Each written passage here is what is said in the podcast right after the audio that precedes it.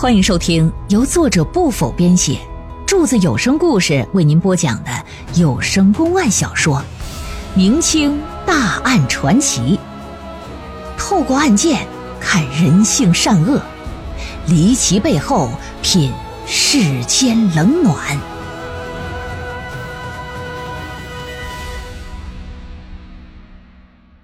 江津坟冢七命案第二回，老爷一听说：“你说什么？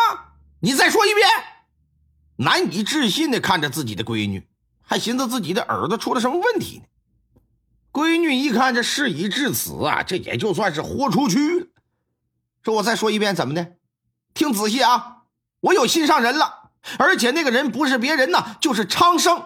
我非得不嫁。”知道这关早晚得过，那你不如现在咱们就过过堂吧。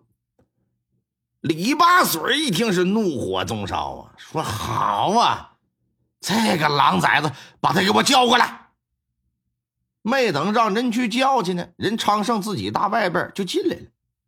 进得屋来呀，啪嚓往地上这么一跪：“老爷，我对小姐是真心的，我希望你能成全我。我成全你妈了个巴子啊！”啪！上去就一个大耳雷子，直接就给打躺下了。这就准备不算完，上去就还想踢。他儿子李江玉一看，先别打，这事不是打的事赶紧上来给他爹就给抱住了。啊，他爹就不依不饶，说：“你他妈的小逼崽子，你也不撒泡尿的好好照照你自己，你算个什么狗东西？老子他妈当年看你可怜，我收留你了，我留你在家做个下人，做个奴才。”我他妈是让你做上门女婿的啊！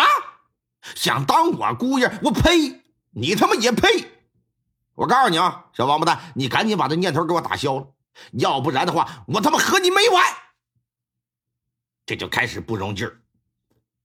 那这一耳刮子下去，别人没怎么地，这姑娘可就心疼了，过来赶紧把自己的如意郎君就给搀起来了，说：“你凭什么打人呢？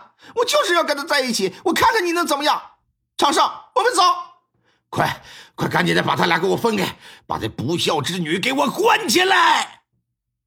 下人，你不得听老爷的号令？老爷都说了，上到前来，把这痴男怨女啊就给分开了。昌盛啊也被摁趴下了，姑娘呢就给带离了房间，给关起来。老爷派人搁外头把守，不让他俩有任何可乘之机呀。随后。把伺候小姐的两个丫鬟春兰、秋菊也给叫回来，说：“你俩说说，他俩是什么时候搁一起狗连当子的？”一开始俩丫鬟呢一扑着脑袋说：“不知道，不知道。”那李八水那是傻子吗？你们是贴身的丫鬟，你们能不知道啊？刁蛮的丫头啊，嘴是真硬啊！来，给我绑到院子的树上，拿鞭子给我打！啊，啪啪啪！一顿性感的大鞭子，那丫鬟可就受不了，只好是实话实说。老爷一听，这才得知啊，自己闺女跟人好了有一年多了，而且该发生的事那都发了生了，都已经开了包了，一口气儿没上来，差点没昏过去。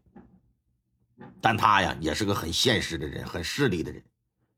虽说一直对这个昌盛不错，可这昌盛在他眼里，终归你是个下人呢，有着身份的差异。从来没想过自己要把女儿嫁给他呀，嗯，俩人根本就不一层次的，怎么可能能整一块儿去？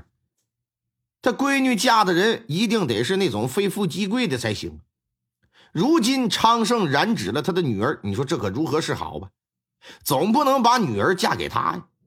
到了夜里，这一个人在地上就来回直转，急得像热锅上的蚂蚁似的。正在这时，房门就被人敲响了，老爷。老爷睡了吗？进来，谁？管家老陈就进来了。老爷，您还没休息啊？有事啊？呃，如果没猜错的话，老爷应该是为大小姐的事情正在烦心呢吧？对于大小姐的事啊，呃，我这有点不成熟的看法，呃，不知老爷想不想听啊？你说说，这昌盛和大小姐这事。我认为这要是传扬出去，宋家悔婚事小，咱们李家声誉受损可是事大呀。所以说，绝对不能让外界知道小姐不是黄花闺女。而要是不想让外界知道，只有把昌盛和那俩丫鬟的嘴给堵上。俩丫鬟好办，目前来看，最大的麻烦就是那男的呀。呃，所以，呃，所以，所以什么？所以，咳做了个抹脖的动作。老爷一听。沉吟片刻，说：“你去，把江鱼给我叫过来。”不多之时，这儿子就来了。江鱼啊，昌盛那个狗娘养的东西不能再留了！啊啊啊！爹，什什么意思？您您说要要杀了他？没错，做了他。只有他死了，你妹妹才能死心，别人也将永远不会知道你妹妹。未婚失身这事儿，不然你想想，这事情要是传出去，结果会是什么样？可是爹，这有什么可是的？这件事情由你去办，马上去办。小子还想再说点啥，可一看老爷子心意已决，多说无益呀，复命难违呀，点点头就走了。到了前院，叫醒了四个最为可靠的家丁奴仆啊。跟他们交代一番，五个人带着一条绳子就来到关押昌盛的柴房。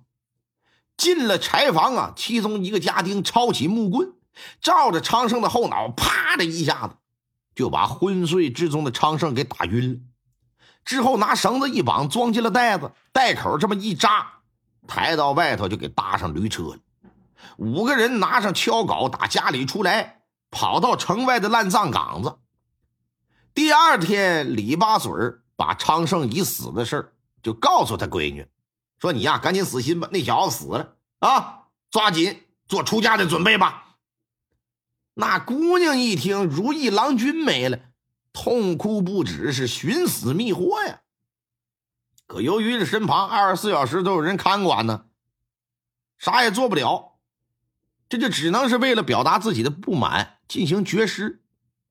无论做什么好吃的，你谁来劝我呢？我就是不吃不喝，眼睁睁看着这身子可就一天不如一天了。当绝食到第七天的时候，姑娘可就有点扛不住了，直接就昏过去了。老爷一瞧，赶紧命人去找郎中去，啊，过来给姑娘瞧瞧病吧。郎中来了，这么一搭脉，不把脉还好，一把脉竟然发现一件大事说李员外呀。贵千金身体没有大碍，只是长时间不进水米，这才导致体子虚弱。为了身体健康，也是为了肚子里的孩子，你得让千金小姐按时吃饭呢。啊，多吃点有营养的东西啊！老爷一听说什么玩意儿，你你你你说什么？肚子里的孩子？啊啊，对呀，我我这可以清晰的摸出来，这是喜脉呀。难道李员外不知？李八嘴一听，强挤出一丝欢笑：“我啊，哎呀，我我我怎么能不知道呢？我只是想考验考验你，看看你的医术是否精湛。那啥，老陈呐，带着先生下去拿钱吧。”郎中前脚刚走，老爷这脸就撂下来，非常难看。姑娘失身于昌盛。已经触碰了他的底线，如今又身怀有孕，这绝对不能接受。但他又担心是不是郎中给误了诊了，为了搞清是真怀孕假怀孕，又找了两个大夫，结果无一例外啊，都说是喜脉。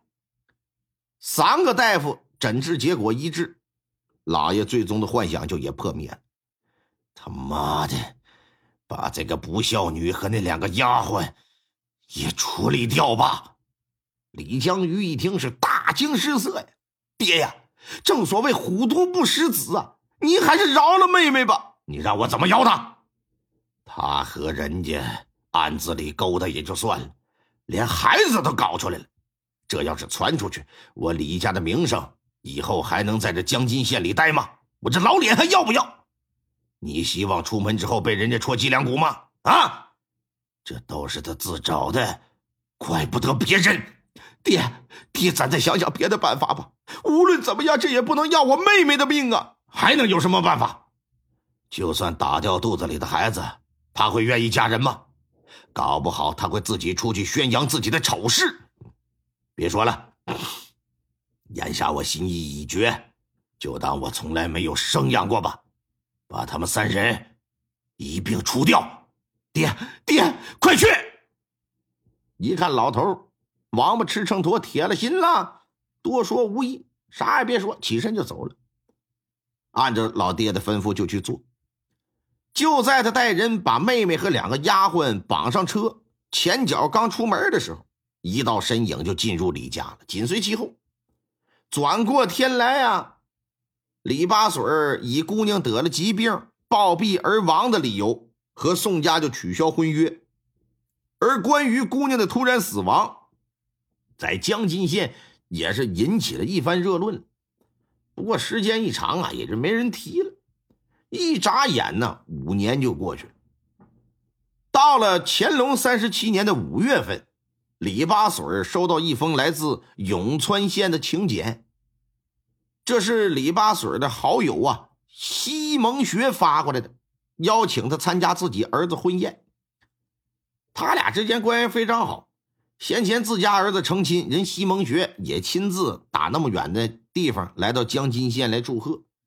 平时双方呢也多有来往，如今人家儿子成亲，那自然不能不到场啊。于是乎，在成亲之前呢，在两个家丁的陪同之下，骑着个小毛驴就赶奔永川县。婚宴呢办的挺热闹，挺喜庆。但结束之后，西蒙学是说什么也不让李八水走，说好不容易来一回，必须得多住几天，好好聚聚，好好聊聊。盛情难却之下，这李八嘴就留了下来。但是哪成想啊，这一留下来，可就衍生了其他的变故。听众朋友们，本集播讲完毕，感谢您的收听。